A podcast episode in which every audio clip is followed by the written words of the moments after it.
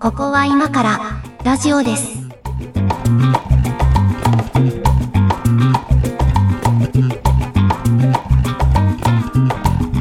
はい、ここは今からラジオです。お相手は上書きです。よ小屋敷です。ろしくお願いします。お願いします。えー、大体疲れが見え始める3本撮りの3本目でございます が、これだから伝わってんのかな、この疲れ感。どうなんですかねうん。まあまあ聞いてる方にもしかしたら伝わってるかもわかんないですけど、えっと、3本目はね、猫屋敷さんの今日はテーマですね。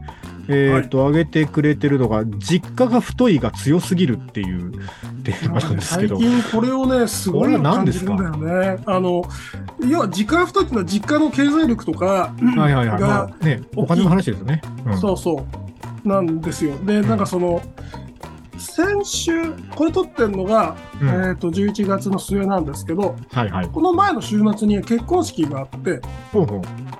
あの、まあ、僕の年なんで友達の結婚式というのじゃなくて、あの、いとこの結婚式なんですけど、はいはい。あの、親戚が集まるんですよ。うんうん。で、あの親戚が、なんかうち、やたらと親戚が仲良くてですね、おいいことじゃないですか。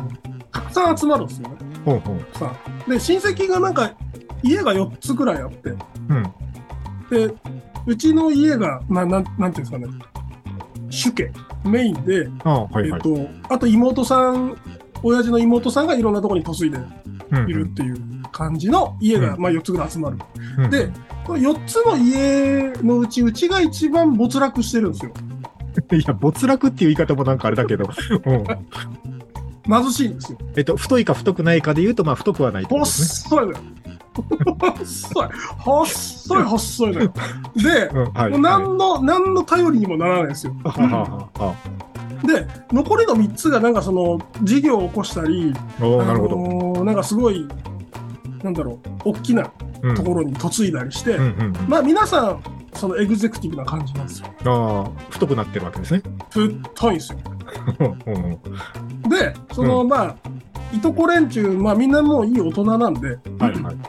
最近どうなんて話をするんですけど、うんなんかその彼らが思い描いているビジョンが、うん例えば実家にも戻る前にこう、これこれこういう経験を積んで、うんえー、とこういう仕事をやりたい、で、今こういうことで活躍してるみたいなやうんうんつとか、えっと実家が太くてパイプがあるから自分の好きなこういう、えっと例えばバイオテクノロジーの研究に邁進できるとか、うんうんうんバイオテクノロジそういう夢があー。る。うんそうそうあまあ、ちょうど振動がね、バイオの関係で、なんかその、えっ、と、ゴミ、ゴミとかから発電する技術をすごい、なんか、最先端の話。すごい有うんうん望、すごい有望、うんだし、お金になるなと思うんですけど、うんそういうなんか有望な分野にいられるだけの、結構だから長い間、大学院とかいて、うんうんえっ、と、ちゃんと研究できる会社に勤めて、みたいな感じの、うえっ、んうと、んキャリアなすんでごすいけ。ど、まあでもそれってさ、うんちゃんと院に行かせてもらえる経済力ありきじゃないそうなのよね。そうなんですよ。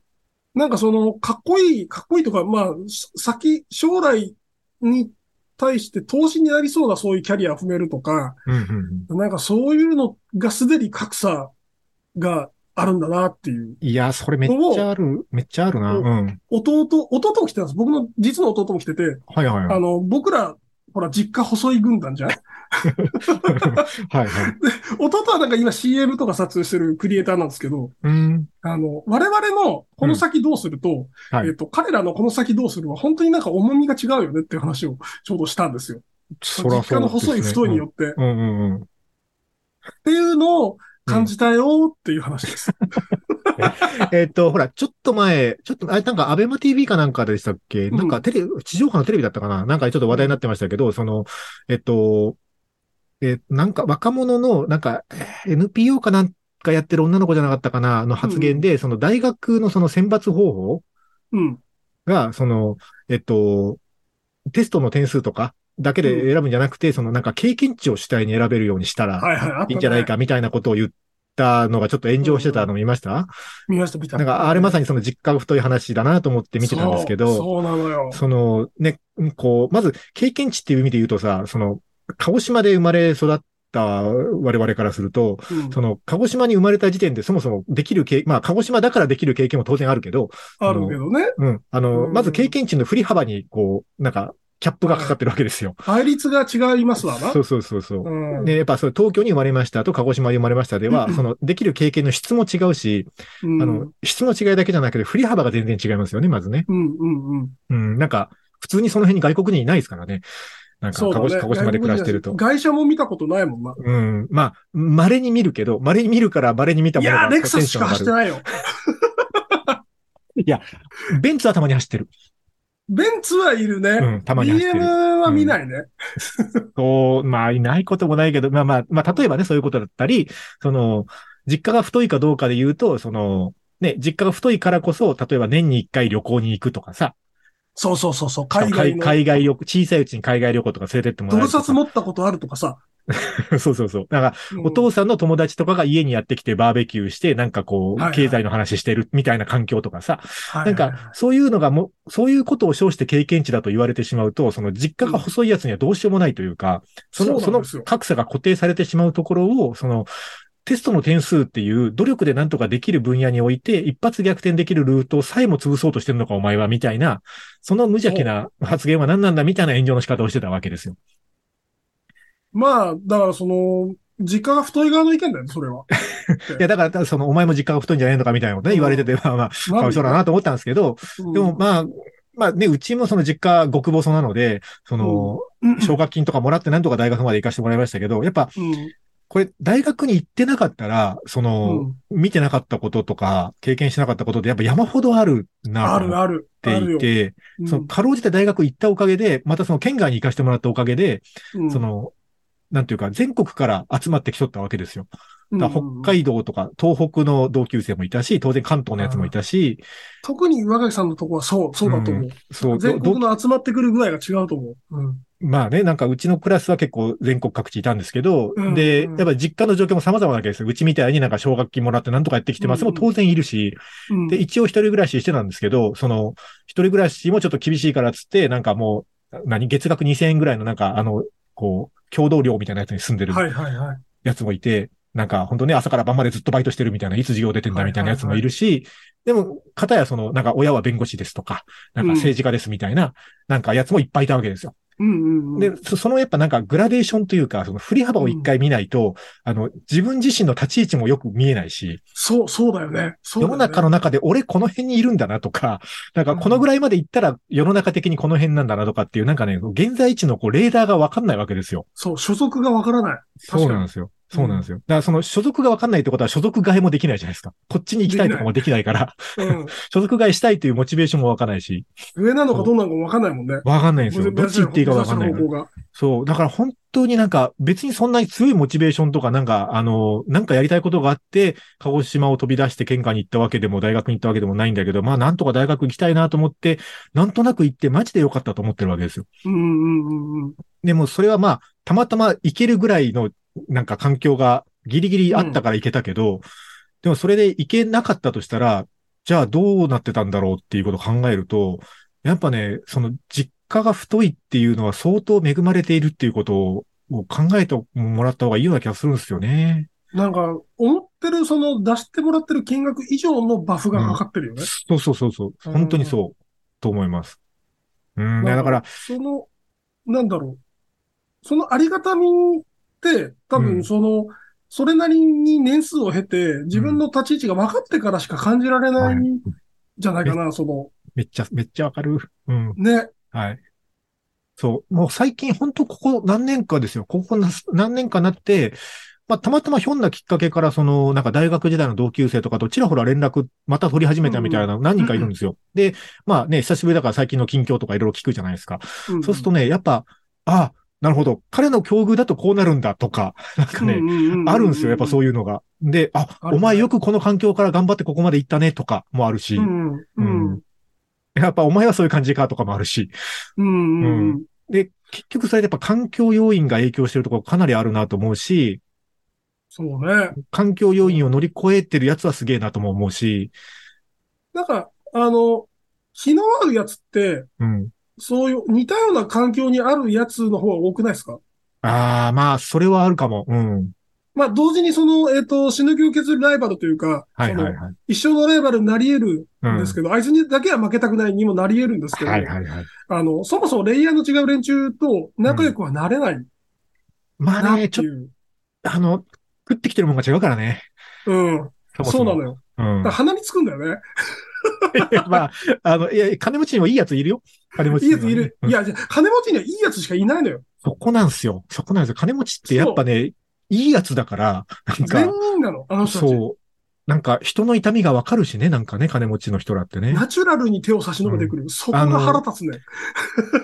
こう、鬱屈してないよね。なんか、そう。世の中の明るいところを歩いてきていて、鬱屈してないなって思うんですよね。そうう。ん。善行を善行としてややろうとしてる。偽善ではなくて、偽偽善も打算もなくて、善行をやろうとする。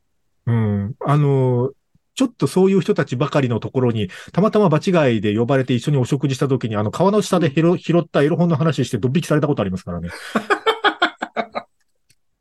え鹿児島ってそうなのって言われて、いや、鹿児島が全部そういうことではないんですけど、僕らのコミュニティではそういうカルチャーもありまして、みたいなよくわかんない説明をして。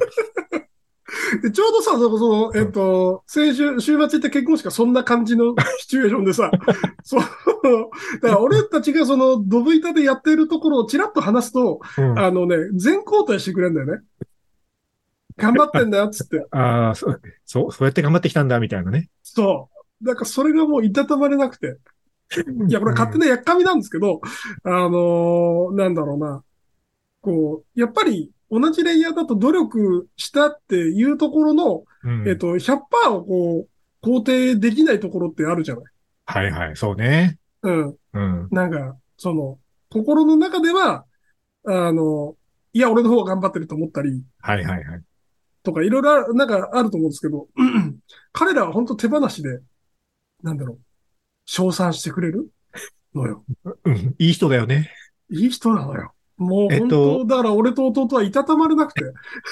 何でしたっけあの、多分ね、イグノーベル賞だったと思うんだけど、最近のイグノーベル賞かなんかの研究で、えっと、そういうなんか、世の中で成功者とされてる人のデータを分析した研究がなんか、イグノーベル賞かなんか取ってたと思うんですよ。で、その、成功要因とは何かってことを明らかにしたいっていう論文で、はいその、まあ、ね、ビル・ゲイツみたいな、こう、世の中で成功したとされている人たちの、こう、生涯とかいろんな、こう、パラメータを分析して、その成功要因とは何かっていう、こう、共通項があるんじゃないかっていうことを研究した論文があったんですけど、うんそう論文自体読んだわけじゃないんだけどね、その、なんか、ダイジェストがツイッターに流れてきたので見てみたら、うんあの、その、その論文ではよ、その論文が言うにはだけど、あの、成功要因の共通項っていうのは99%が運であるって言ってるわけですよ。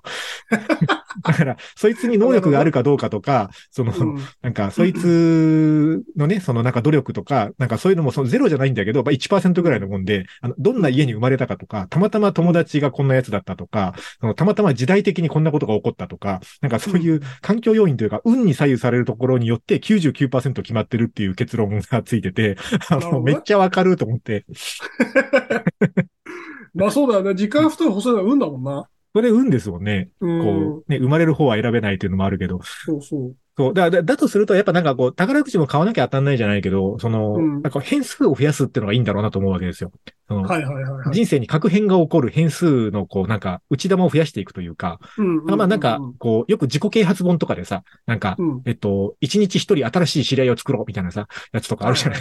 なんか、はいあはいあああいうこと自体を言うのはちょっとなんか、あの、嫌だなと思うんだけど、でもその確率論だと思うと、その、なんかいろんなジャンルの人と知り合いになる方が、その変数増えるわけじゃないですか。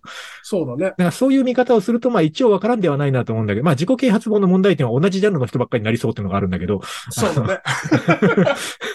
なんだけど、こう変数を増やすっていう視点はまああってもいいかなっていう気がしましたね。打率打席を増やすというかね。そうそうそうそう。うん。ううんん。それはそうなんだよね。だだ打席の増やし方が、その、なんか毎毎日挨拶する、なのか、うんわかりやすく言うと多分、万人にわかりやすく言うとそういうことになるんだろうなと思いつつ、なんか多分、そいつに合ってるかどうかまでは考慮してないので、自分に合った方法を考えましょうみたいなことですよね。そういうことですよね。毎日一人知り合い増やすのしんどいもんな。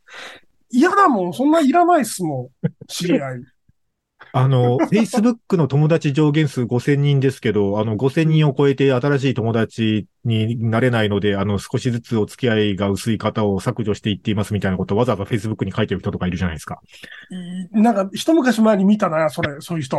おうなんか、どういう基準で友達になってるのかもわかんないし、そこからまた何人か削っていくの、どういう基準で外していってるんだろうとか、そう不思議なんですけどね。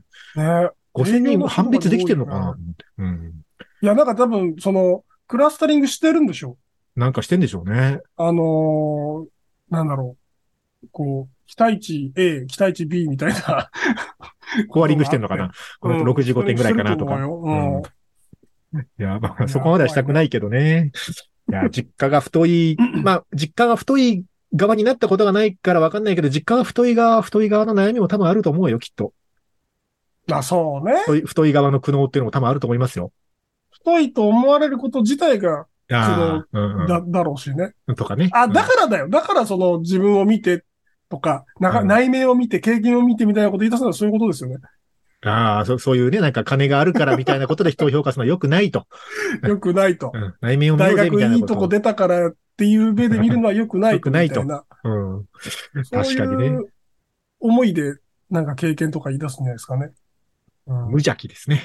無邪気です。 ええいい人なんだろうなと思います。はい。ということで、一曲何かかけましょうか。はい。えーと、じゃあ、さだまさしで、先森の歌。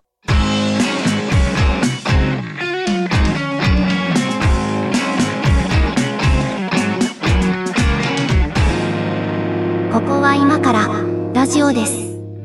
ええ何先森の歌ここでなどんういかう気どういうこ分とですに合ってるなっていう。はあ、はあ、はあ。さださんね。さださんはいいよね。今年うもん年末年始喋るのかな。ああ、えっ、と、生さだ生さだ。ううん。だ別に、まあ、がっつり見はしないんだけど、はいはいなんか、年越しだなって気持ちになるよね。あれ見ると。あ。そういうのありますよね、でもね。うんあ、これやってるから年越しだな、みたいなね。そこは人ない。もうあのーガキの使いやんなくなっちゃったからね。そうですね。痛みを伴うからダメなんでしょうね、あれ。もうね、なんか本当にね、あの、テレビ局がコンプライアンスとかしょうもないこと言わなくていいと思うんだけど ね。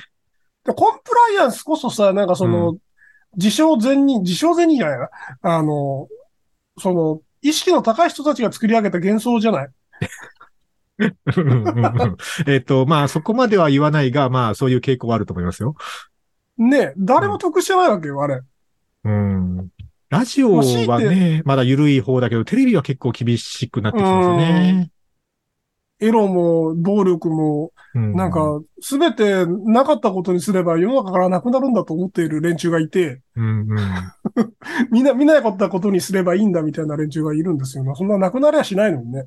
一応あのなんか BPO の韓国とかね、まあ商売柄うんたまに見ることあるんですけど、なんかあの、2時間ドラマとかたまにやり玉に上がってるんですよ。なんかその殺人ドラマ、なんか殺人事件の起こるドラマのその殺人のシーンが残虐だみたいなさ。だからまあ今殺、人なんかなんだから残虐残虐だ よ。今そ の、今その刑事ドラマの中のその殺人が行われるシーンの描き方が残虐だっていう論調だから、まあまだ、まだその程度の問題として論じられてるからいいんだけどさ、そのうちその人が死ぬ演出自体が残虐だみたいなこと言われたら、多分もうその刑事ドラマとかできなくなるわけでですきよ。ないよね。うん。できない。できないからさ、なんかさ、そうんの、死因を考察するみたいなドラマ最近やってるでしょ。 考察って。 そう、だから死ぬシーンとかは別にいいのよ。なんで死んだのかみたいな、その背景とかを、えっ、と、うんひたすら考察しますみたいなドラマとかやってたりして。あの、に2時あと間なんか、 2時間サスペンスものがないと出番がない役者さんとかいるんだからさい。や、いる、いるよ、そら。うんなんか、ね、その、2時間ドラマもさ、死因、あれこの、このラジオだったかな中で聞いたんだけど、その、死因が、うん。毒殺とか、はい。視察とかだと、うんその、刃物メーカーとか、うんうえんっ、と、薬品とかに怒られるから、うん崖から突き落としますっていう。 崖や建物から突き落としますっていうのが。これはいいのかよ。だからやっぱなんかた確かに言われてみたら転落死多いなと思ってたのよ。そうだぜ。見ないから知らんけど、そうなんだ、ね。転落死とか考察とか、うん。うん。だからその、 刺し、刺し殺すとかうんうがん。ない、ないんですよ。そんなに。それは、やっぱ、模倣犯が出るとか残虐だからとかあと、とか刃物刃物メーカーから怒られるか。そうそうそうそうそう。刃睡物眠メー薬カを大量ーをに飲んで死ぬとかもあんまないんじゃない、まあ、む昔よかったけどね、そういうのとか。昔は良っかったじゃん。うたん。うん。 今あんまりないかもしれな刃い。物メーカー、あ怒んないでしょ、別に。そんな。あ、まあ、あの、怒らないとは思うよ。文化包丁屋さんが怒るとは思わないんだけど。怒んないでしょ、別に刃物メーカーは。でもさ、そこをさ、勝手に気にして、あの、規制するのはコンプライアンスじゃん。まあね、あの、あの、AV 進行と一緒ですよね。うん。なんか、そうね、誰が、誰が被害者なんだと思うんだけどね、これ。そうそうそう、そうなん結だ局、そうなんだ結局視聴者が一番割り食ってる気がするんだよな。そう、だから誰も幸せにならないですよ。そういうコンプライアンスの。あの、放送局っ て、で放送局って一応あの番組審議会っていうのがあるんですよ。うちみたいな小さいとこでも一応作んなきゃいけないんだけど、そのまあ外部委員会の人たちで、その番組制作どうあるべきだみたいなことを議論してもらう、チェック機能を持ちなさいっていうのは一応法律で決まってるからやるんですけど、うん。で、まあ新聞社とかも自主的にやってるところ多いですけど、あの、放送がなぜこれ法律で決まってるかっていうと、その公共の電波だからっていう理屈なわけですよ。まあまあね。その電波というのは有限、有限な限りある資源だから、それを割り当てられた事業者は、その公共財を使っているという自覚を持って、あの、こう公共に資する放送をしなければいけないという建前に基づいて、一般の人の感覚でチェックを受けなさいとはいはいいうことになってるわけですけど、い。でもなんか、こう、それでエンタメがどんどん面白くなくなっていくんだったら、その、うん本当にこう NHK だけ残して、その緊急時に必要な情報を伝えてくれる NHK みたいな放送局だけを残して、あとみんなネットフリックスに行けばいいんじゃないかなって気がするわけですよ。いや、ほんとね。うん。ほんとなんか、アベマーさんが、うんうん。すごい、このワールドカップで躍進したと思う。はいはいはい。アベマはね、まあ、いい買い物しましたよね。うん、いいもの買いましたよね。 200億でこんだけユーザー増やせればね。うん。ワールドカップの前はし将棋でしたけど ね。ワールドカップの前はね。うん。うん。なんかでも、あの、呼んでるさ、ゲストがやっぱりび、あの、あそこ朝日系列だから、朝日はいはとい。連動して、あの、放送の人がやってるんですけうど、ん呼んでるゲストとか結構、その、攻めてるんですよね。うん。うんなんか不倫疑惑で追及された乾さん とか、あの、そういううん。はいは浮い気はだけど、地上波ではなんか騒ぐやつがいそうだな、みたいなのが呼ばれたりしして面白いこと言ったりするわうけ。うん本田さんとか。なんかそういう攻め方ができるから、ネット放送局って、でもうみんなどんどん面白いもの作ればいいのにって。そうね。まあでも、もうそうするともうなんかテレビ、テレビ局ってなんだろうなって気はしてくるけどね。そうな、自分でそうしてるとこがあるね。うん。だってさ、別にその、なんていうのかな。例えばこう、じゃあ YouTuber で、えっと、じゃあヒカキンチャンネルがさ、ヒカキンチャンネルがその、なんかお金かけて、その、吉本芸人さんとかなんかタレントさんみたいなのを呼んで番組作ろうと思ったら別に作れるわけじゃないですか。作れるね。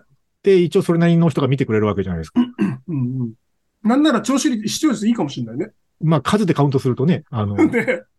うんん、そっちの方が多いかもしれないぐらいの話になってくるよね。だから、うんまあ、別にテレビ局じゃないとできないことってあんまなくなってくるよねっていう気、まあエンタメに関してはね、エンタメに関してはなくなってくるなと思うし、そうだね。エンタメに関してはって言ったのは今報道のことが頭にあったからだけど、その報道とかもさ、その、なんか、フリーのジャーナリストさんみたいな人が一番忖度なくものを言ってるわけじゃないですか、今。そうだね。どっかに所属せずに、自分で勝手に調べたいものを調べて記事書いたりして配信してる人 が、、あの、光のガーシーみたいなやつが出てきたら、そっちの方 がそうそうそあうの、ひ見見られるよね、きっとね。そういう、そういう光のガーシー的な人たちが取材したネタを報道する専門のチャンネルがアベマとかにあれば、まあ YouTube とかでもいいんだけど、うん。まあ別に報道もそれでいいかなっていう気もしないこともないし、まあ、アベマはその線狙ってはいるよね。まあね、アベマプライムとか結構そういうのやろうとしてますけど、そういう方向性ですようね。ん。まあ、速報性という意味ではさ、なんか、特務機関ネルフとかが頑張ってくれればいいわけで、そう、そうだね。 うんあそこ特報制みたいなやつだね頑張ってうん。あれ面白い会社ですよね。るね。ね。うん。あの、最初結構あ危ないところ行こうとしてんなと思ったけど、結果的にちゃんとライセンス受けて面白いところ行きましたよね。ね。うん。すごいな。ある、ある種のサクセスストーリーですようね。ん。うん。まあね、だから、まあ NHK はちょっとまた、あの、立ち位置が違う局だけど、それ以外の民放のテレビ局の役割ってなんだろうなって気がしてくるんですよね。 本当にそう、できないことの方が多いし、これ、これよりも面白いものを作れるような方向になっていくことにならない気がするんですよね。そうだね。もう今、だから数っていうか、その、マスであるという事実だけで成り立っているので、うん。マスでなくなった日に価値が一瞬なくなるのかなっていう。だって家帰ってテレビつけて、そっから寝るまでずっとテレビついてるみたいな家、もうだんだん少なくなってくるでしょ。うん、だと思うよ。今まではさ、テレそビそれも視聴率にカウントされてたわけよ。うん。見てないけどっていう、見てないけど。ど。そうそうそう。だけど、ね、YouTube とか、そういうネット放送局とかだったらさ、もうあの、分単位の聴取者数とか出てくるわけよ。データとして。うん。で広告主としてどっちに出したいかっていう話ですよね。だし、規制もそんなにないでしょうから、広告うんうん。テレビまあ現状ねテレビでしょうからまあ現状うんゆるゆるで、うんまあそれはそれで問題もあるけど、まあ問題はあるけどね。うんうん。うん。は何の話でしたっけい。実家が太い話。 あ、実家が太い話か。テレビ局どうすんだろうっていう話になっちゃ った。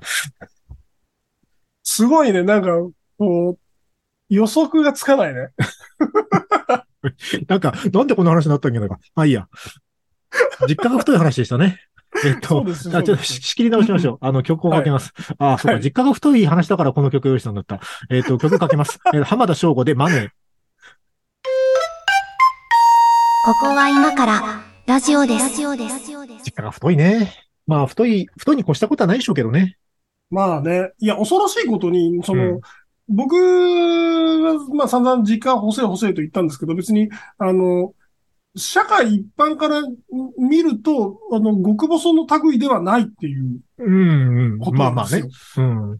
うん。もう全く、本当に全く本気で倒れないというか、むしろ、えっと、なんだろう、実家にぶら下がられてる人もいいるじゃない。あはいはいはい。もう実家がないと今日食うものもないみたいなね。いや、むしろ、だから実家から、うん。実家の人に物を食わせないといけない人。あ逆にああ、そのパターンもあるか。うん。あるある。そのパターンもあるね。って考えるとさ、やっぱりそこのアドバンテージって、でかいよね。ちゃんでとか、いっすね。その、支援もしてくれて、うん。邪魔しないっていう。うんうん。そうだね。そうう。んそう、だから実家、そうね、だからお金だけじゃなくて、その実家がどういうスタンスでいるかとかもあるじゃないですか。そうだね。うんうん。まあ、鹿児島は結構そういう傾向が多いみたいな、なんか批判もされるけど、特に女の子はさ、なんか家から出したがらないみたいな、大学進学って引くみたいな話とか、あるね。うん。なんか、県外の人と結婚しちゃダメとかさ、なんか、未だにそういうことを言うおじさんいるわけですよ。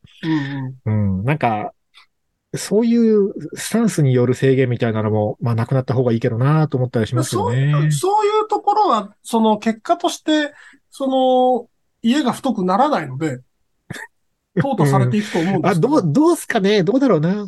うんまあまあ、全体的な傾向はそうかもね。うん。うんでも、う鹿児島という土地を局地的に見てると、結構なんかね、あの、それなりの会社の社長とか言ってそうなイメージもないこともないけど。鹿児島の中だけで言ったらそうね。うん、うん。中だけでその、えっ、と、1世代、2世代ぐらいで言うとそうなんですけど、多う分、ん、 5世代とか見ると、うん。うん、淘汰されていくんだろうなっていう気はする。うん、そう発展ね。性がないので。うん。そうですね。うーん、まあ、実家が太い、太い側の悩みとかもちょっと聞いてみたくはあるけど、そうなると。 そうだね。うん。まあ、あの、お医者さんの家とかはさ、結構なんかお医者さんになることを求められるみたいな辛さはありそうだよね。ああ、そうね。そう他のことねが好きだったとしても。うん。まあでもなんか、その、お親世代の、それこそ方針によるのかな。自分たちは、その余裕があって、やりたいことをやれてるから、うん好きなことをしなさいって言って体制するパターンか。ああ、まあ、そのパターンもあるよね。う。うんん。あとはまあその、えっと、代々循環器官なんだから循環器官に行けとか、言われな いかどうか。診療科まであの指定されるみたいな。あのね、この前医ね者、のやつそうじゃないのこの前ね、番組にね、あの、来てくれた、あの、若若手のお医者さんにちょっとゲストに来てもらったんですよ。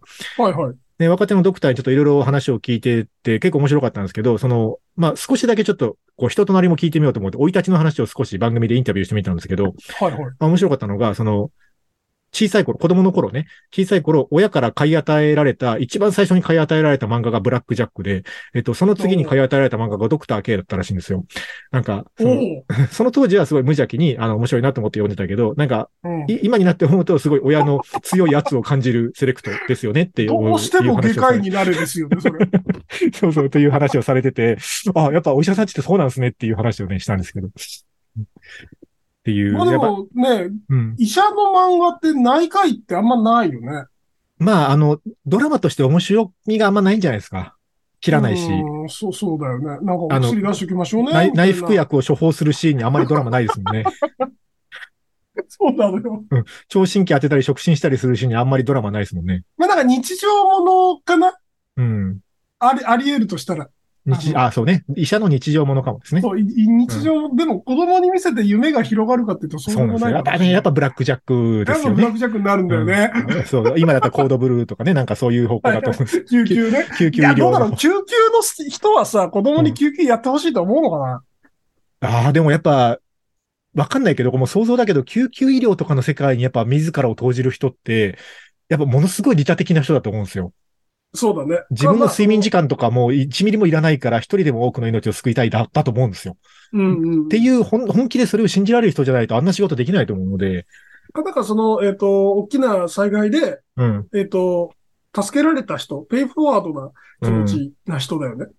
も自う、分も助けられたから、この仕事をやりたいんです、みたいな。もうちょっと今日早く、あの、仕事を3時間ぐらい早く切り上げて、今日ゲームしようかなみたいな人は多分ならないんですよ。ならないね。うんならないですよ。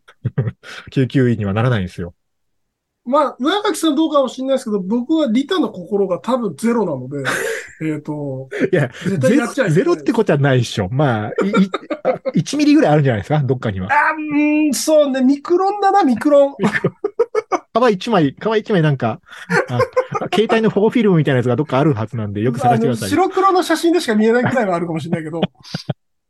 うーん、そうそうまあできないですよ。ただなんかまあ、かっこいいのはわかるのよ。うんうん。そうね。し真剣な現場って何でもかっこいいからさ。僕ね、何回かお医者さんが番組ゲストに来てくれて話聞いてて、毎回聞こうと思いながら、ちょっとあの、下世話すぎる質問で嫌だなと思って、やっぱり諦めて聞かないんですけど、どうしても一回聞いてみたいことが、そおの飛行機の中で、この中にお医者様はいらっしゃいませんかに遭遇して手を挙げたことありますかって聞きたいんですけど、聞きたいんいでやすけそど、れは聞いていいんじゃない別にそんな、あの、年収いくらでっかって聞いてるわけじゃないんだから。 いや、そうだけどさ、なんかほら、 それ、それってやっぱその人のこう、医者のポリシーに関わるところだったりもするわけじゃないですか。あーまあね。で、ほら、やっぱこう、あげなかったとして、あげなかっうん。たうんならあげなかったなりの多分理由があるから、そのお医者さんうは。ん。あなんかあんまり掘っちゃいけないところのような気もしていて、ででももなんか単そっ純ち、の、そっちの方が興味ない興味ないっていうか、うんあの、ち単ゃんとし単純たなねポリシーがあるんだったら、ゴシップとしては、こう聞きたい感じがするんですよね。うんだってうさ、んその飛行機の中でさ、急に具合が悪くなって、あの、本当急を要する例ってさ、まあ、それこそ、うんこう、外科か産婦人科か、まあ、内科の場合もあるか、ぐらいだと思うんですけどさ、たたまたまもし自分が皮膚科医だった場合、その、うんその資格としては何とかしてあげる資格があるけど、何とかできない可能性もあるわけじゃないですか。あと、自分が歯科医だった場合ね。ああ、お医者様医で者はなだけい。ど、医者じゃないのか、あれは。歯科医なのか。歯科医師はね、あまあ、注射は打てるとかはあるけど、まあでもできること限られてますよね、医者に比べたら。で、お医者様って言われた瞬間に耳は一応向くわけじゃん。向くは向くよね。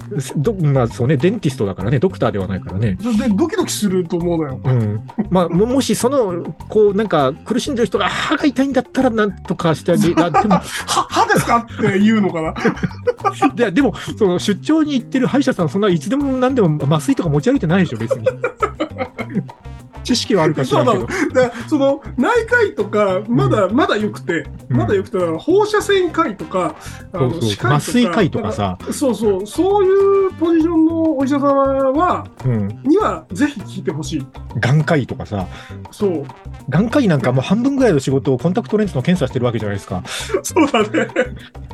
それやってる人がさ、なんか今にも生まれそうですって妊婦さんを目の前になんとかできるもんなのかとか、眼科医さんはさ、医師免許は同じなの一緒でしょ、眼科医は。一緒ですよ。医師国家試験は同じものを受けるはず。だとしたら、うん。あれだね、試験の種類が同じなだけ、眼科医さんの方がうん。ギクッとするかもね。いや、多分ドキドキすると思いますよ。自分がもし眼科医だったらと思い思うと、おお。この中にお医者様がって言われて僕、見たくないですねああちなみに一応聞きますけど、目ですかって聞くのかな。でも、いやだ目がちょっと痛いぐらいでは言わないよね。そういうお医者さんにこそ聞いてほしいね。そういう質問。聞きたいメけインどス。トリームじゃなくて、内科医さんとかじゃなくて、うんあの、ね、麻酔科の先生とかうん、に聞いてほしい。 そうっていうのをねあのラジオの仕事をしている人はそんなことを考えていつもあのモヤモヤしてるっていう話でしたえーっと 今日は実家が実家が太いっていう話でしたけど、ね、あの実家が太かろうが細かろうがあの楽しく生きていければいいんじゃないか と思います。はい、ということで、えーこの番組のえーとメッセージと、えートークテーマの投稿は、えー、ツイッターでハッシュタグつけて投稿していただくか、番組の概要欄に公式サイトへのリンクを貼ってますので、そちらからぜひお送りください。すべて見ております。そして、えー YouTube でも配信してますので、YouTube へのコメント欄と、えーそれから高評価、チャンネル登録もよろしくお願いします。ということで、今日もありがとうございました。どうでした